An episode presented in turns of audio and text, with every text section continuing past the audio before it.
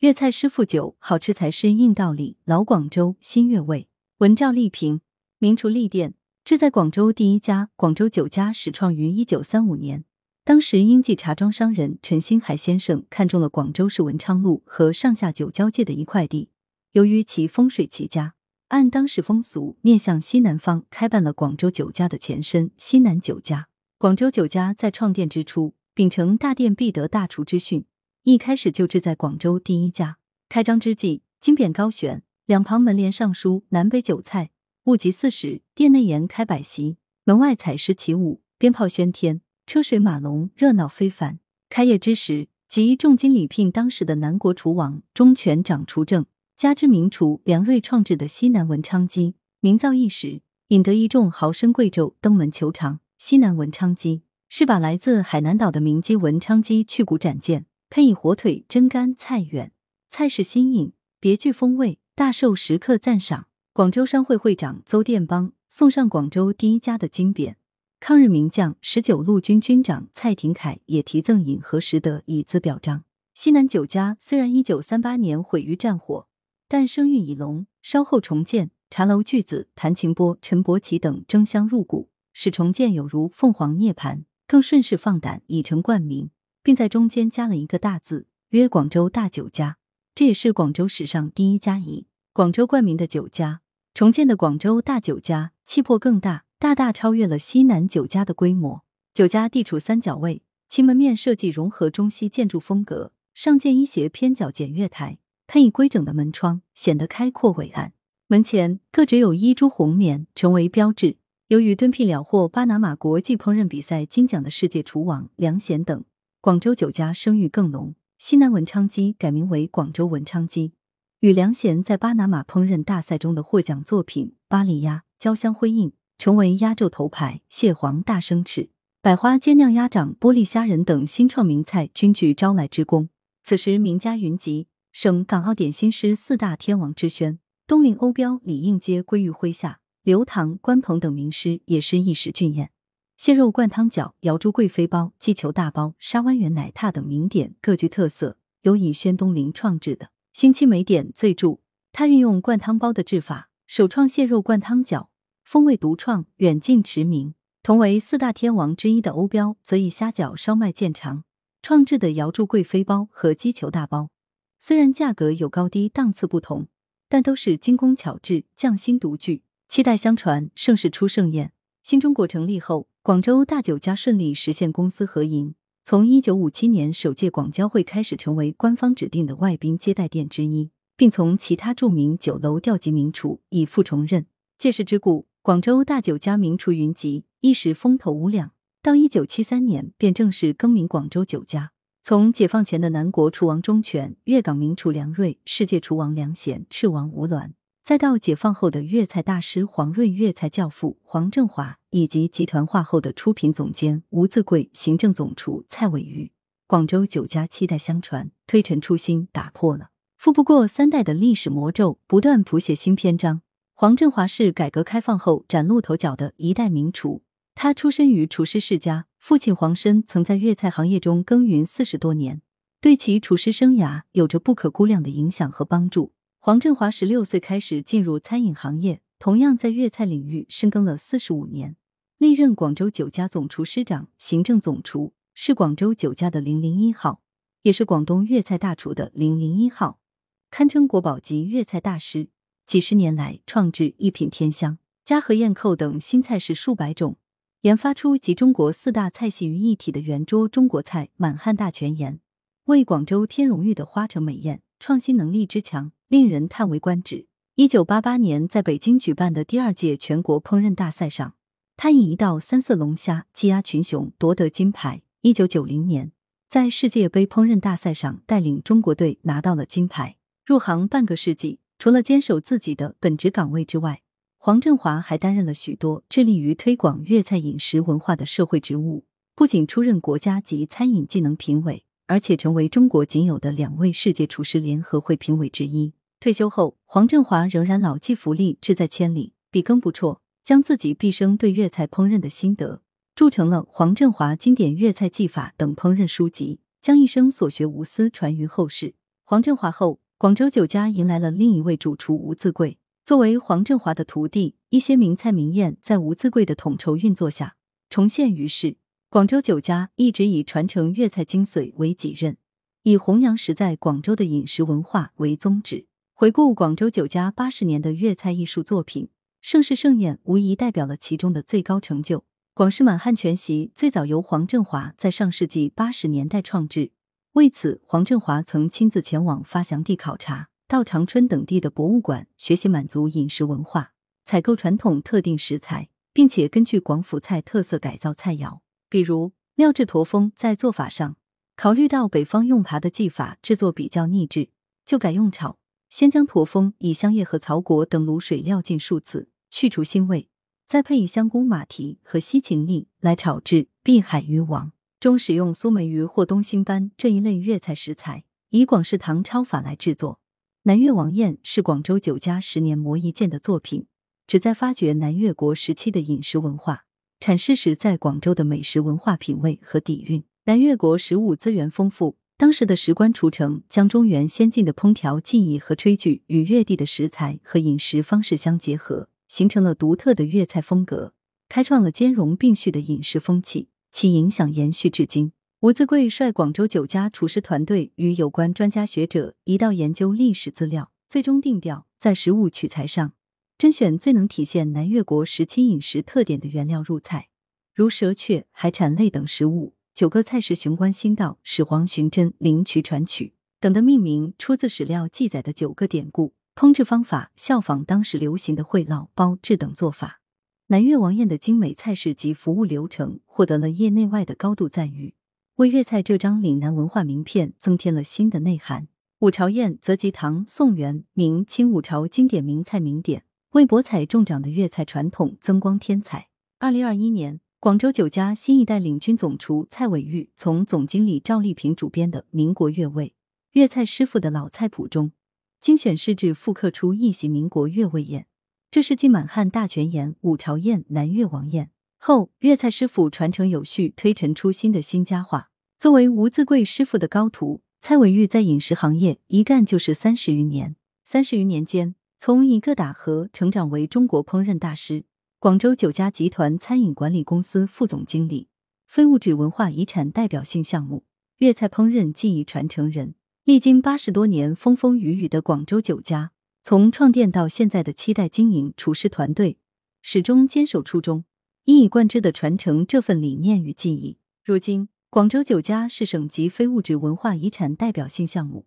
粤菜烹饪技艺和广府饮茶习俗的保护单位。敢于创新，粤菜大师屡获奖。从一九五七年第一届广交会时，作为广州指定的对外接待店，广州酒家参与各种省市重要接待任务。交易会期间，国家将有限的资源、最好的资源用来接待中外客商，使得广州酒家粤菜师傅的手艺有了充足的发展空间。原料匮乏时期的粤菜，广州酒家粤菜师傅们凭借手艺和创意，开始了一轮创新。一九五零年代，广州酒家曾经要完成一次四百名人大代表的接待任务，而他们手头只有限量供应的肉食粮油和一大堆番薯。就用这些原料，厨师和点心师们试制出了六十多款点心和三十多款菜肴。宴会当日，推出了每桌九个菜的番薯宴，其中西之薯腐、五彩炒薯丝两款评价最高，甚至还得到了当时用餐的归国华侨的称赞。西洋的西菜味道都没有番薯菜这样好。随着改革开放，经济发展形势逐渐变好，货源供给慢慢丰富起来。不过，高档的海鲜食材依旧很稀罕，即使到了一九八零年。烹饪一席高水平的宴席，对广州酒家来说也是颇费周折的事情。那时候，广州酒家派出最强的采购队伍去落实材料。根据粤菜大师黄振华的回忆，一道双鲜乌鱼球所需的乌鱼得生活在咸淡水交界的地方。为了保障肉质好、口感好，还要求乌鱼是一斤三条。采购人员花尽心思，最后才通过水产公司在阳江找到。自一九八零年代起。广州酒家开始代表国家、省市参加世界性烹饪大赛，并载誉而归，即被选派到驻外大使馆负责厨务工作。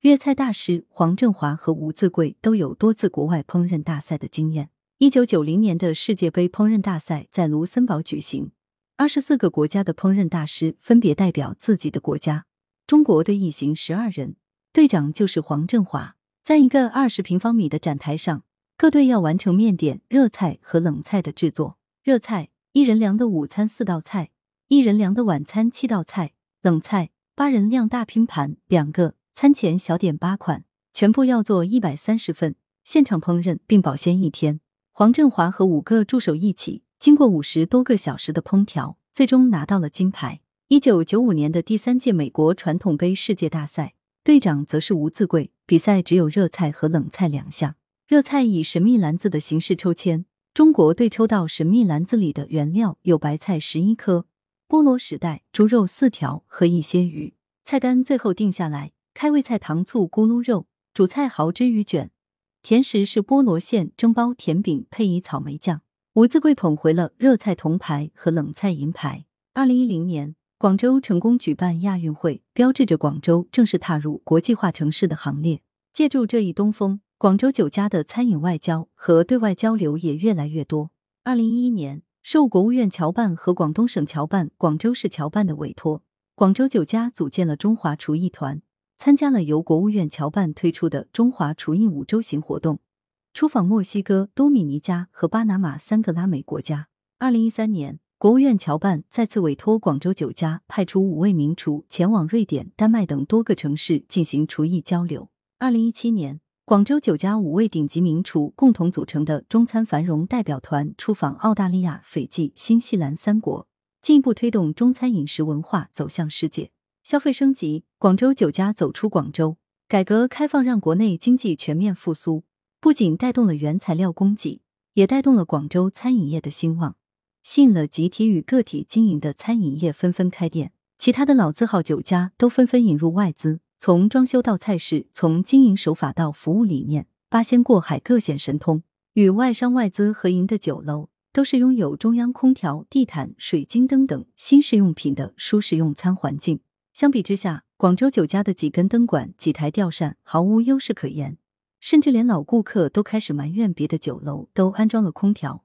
在广州酒家却还是吹风扇。面对严峻的市场挑战，店铺装修、人员老化、经营理念僵化滞后等问题，总资产还不到四十万元的广州酒家，已经明显扛不起广州第一家的名头。面对困境，广州酒家以三十七万元净资产向银行抵押贷款四百万元，对广州酒家重新改造装修，招聘新员工。引进和实施新式的经营管理方法，广州酒家也从头顶电风扇、脚踏花阶砖的老字号，转身成为一个拥有玻璃覆盖的室内园林以及空调、地毯、吊灯等设施的餐饮天地。在制度上，广州酒家也大刀阔斧的进行了革新，打破了国企的用工分配机制，面向社会招工，并引进了当时最先进的经营管理办法，大大激发了员工的工作积极性。同时，坚持承暖顾客心的企业精神。成为了当时广州市两个文明建设的先进典型和市委号召全市学习的先进榜样。改造后的一个月，广州酒家的营业额就开始大幅攀升。仅装修后第一个月，营业额就同比上升百分之五十六，当年营业额达到了两千多万元。这样的业绩也使广州酒家提前半年就还清了贷款。在不同时期，广州酒家总能敏锐嗅到市场变化，并勇于踏出第一步，引领行业之先。从二十世纪八十年代起，在国内餐饮品牌连锁经营还是空白之时，广州酒家借鉴西方经营理念，率先打破传统饮食行业单店经营模式，引入连锁经营，开设了第一家连锁餐饮店——广州酒家恩宁分店，为开展餐饮品牌的连锁经营成功探索了发展路径。此后，广州酒家陆续开设滨江西、体育东、东山等十数家分店。大大提升了广州酒家品牌的知名度和影响力。近年来，在消费升级的大背景之下，广州酒家又通过对门店装修风格的改造，吸引并留住新生一代的消费群体。二零一八年十二月，广州酒家位于广州越秀区沿江中路的新店开业。这家新店一如既往的为消费者呈现出了实在广州第一家最正宗的口味。与此同时，在设计风格上，沿江中路店也做了很大的突破。不同于以往的传统设计，新店呈现出的更多的是新广府文化风格，没有了古色古香的花灯、榕树、亭台楼阁，用气韵高雅的满洲窗、水墨灯饰、郭尔墙建筑风取而代之。更符合时下的流行审美风格。为了满足年轻人对空间体验的要求，相比以往热闹的散客大厅，沿江中路店采用了郭尔墙这种实体的界限，把大厅分隔开，桌与桌之间也有了一定的距离感，增加了空间的私密性。这样的探索也体现在其他方面，餐具上精选一些比较有设计感、有文化元素的餐具；菜品上更追求新鲜，更注重摆盘的精致；服务上每个房间有专人负责。点对点快速跟进，这种由内到外的全面升级，让新店既保持了传统的韵味，又打造了一个新广州酒家的形象。此后，广州酒家集团陆续对门店按三种类型进行分级改造：一种保留传统岭南风，例如文昌路滨江西店，这两家延续经典菜单的同时，还要挖掘岭南文化历史内涵；第二种门店充满现代气息，菜品装潢走商务路线。例如沿江店、富力银通店等门店，不同于以往的传统设计，新店呈现出的更多的是新广府文化风格，更符合时下的流行审美风格。第三种门店便是老广们熟悉的家常风，前去消费的以老食客居多，一家三四代人在此探早茶，所以此类店定位更亲民，好吃才是硬道理。根据餐饮强品牌的战略，广州酒家集团开拓聚焦粤港澳大湾区、广州外的城市，同时。发力华东、华中等重点城市布局，推动传统粤菜走向全国。二零一九年，广州酒家在深圳落地首家的餐饮门店，为深圳市民带来传统粤菜美味。二零二零年，在南沙首度开设餐饮门店。接下来，广州酒家将落子上海、湖南等城市，推动粤菜拓店的步伐，讲好粤菜故事，弘扬岭南饮食文化，助力湾区建设世界美食之都。一直以来，广州酒家将传承非遗技艺、弘扬粤菜文化为己任，注重粤菜文化的深度挖掘。二零二零年，广州酒家与国家一级博物馆、广东民间工艺博物馆陈家祠和广州市总工会联合举办“饮和识得与广州酒家邂逅时光轴上的味道”展览，以广州酒家八十多年的历史发展作为缩影，对广府饮食文化历史梳理应用的首次整体性展示。两次展览推出后，得到了社会一致的好评，全程的媒体争相报道，让广州酒家的文化底蕴进一步深入人心。这两次展览的成功，不仅提高了广州酒家品牌美誉度，而且通过系统性的对历史文化的梳理，为广州酒家打造文化型品牌提供了底气。二零二二年，广州酒家和广东省博物馆合作，在广州酒家体育东店中庭举办“跟着粤菜去旅行”粤菜文化展。参与由市商务局举办的中华美食会活动，在广州塔承办粤菜文化展；新落成国家版本馆广州分馆的团圆广式月饼文化专题版本展，就由广州酒家承办。二零一九年六月，广州酒家集团荣获广东省粤菜师傅大师工作室授牌，并在贵州毕节、从化、梅州等地开设粤菜师傅广州酒家班，使企业发展与扶贫济困有机结合，成效显著。在雷州，携手茂德工集团，共同培育本土粤菜师傅致富带头人，重点采购了贵州毕节、广东梅州、云浮、豫南等地的扶贫原材料，进行厨房深加工，推出自力酥、三重奏、红薯流心酥、柚皮腊肠等多款广式风味助农产品，以皂角米、天麻等优质食材研制了三十余款广府名菜美点，借助老字号加广式工艺，赋能农货出山入湾。是广州酒家粤菜师傅工程的重要创新，积极借助广州市消费帮扶联盟资源，牵手十余家联盟成员单位与正国本土企业开展产供销合作，推动正果真辣味走俏羊城，与贵州毕节合作打造的滚山辣鸡，与贵州安顺市合作打造的牛肉腊肠，与梅州陈小哥合作打造的腊鸽等，则是广州酒家集团粤菜师傅工程持续创新的新成果。二零二一年十月。广州酒家集团制定粤菜师傅工程东西部协作五年规划方案，持续深化与毕节职业技术学院合作，不断扩大粤菜师傅广州酒家订单班办学办班规模，逐步在贵州黔南、安顺等邦福地复制推广粤菜师傅广州酒家订单班成功经验，充分利用集团技能等级认定机构资质、专项能力定点考场评价认定体系，系统梳理菜谱、汤谱、点心谱等，制定广府菜。贵州食材标准指南和菜品标准，积极探索在贵州建立和推广粤菜服务标准，为今后粤菜餐馆落地贵州奠定坚实的基础，为粤菜师傅产业帮服务色新的切入点。未来，广州酒家将继续以成为粤式饮食文化领导者为定位，联合博物馆举办更多粤菜文化展，肩负起向社会大众宣传粤菜烹饪技艺及其传承的历史文化的重任，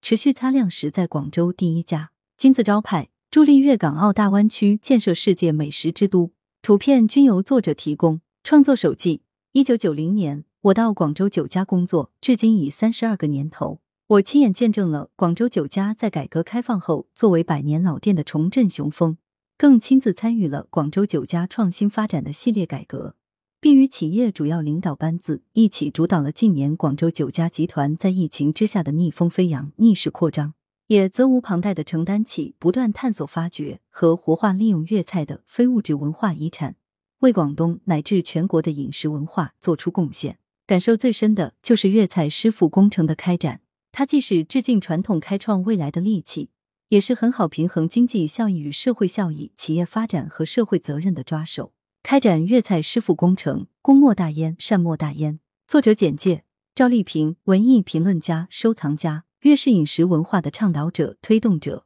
服务餐饮行业三十余载。广东省文艺评论家协会原副主席，广东省文化学会原副会长，现任广州酒家集团股份有限公司党委副书记、副董事长、总经理。近年来，先后荣获广东烹饪协会成立三十周年金纽带奖、广东省餐饮业职业经理人金钻奖、广东餐饮四十年杰出经理人、广州连锁业功勋人物等荣誉称号。曾在《南方日报》《羊城晚报》《广州日报》等主流媒体开设艺术收藏与评论专栏，先后出版了《集藏斋画》《艺术收藏与鉴赏》《艺术家那些事》等著作。来源：《羊城晚报》羊城派，责编：吴小潘，校对：李红玉。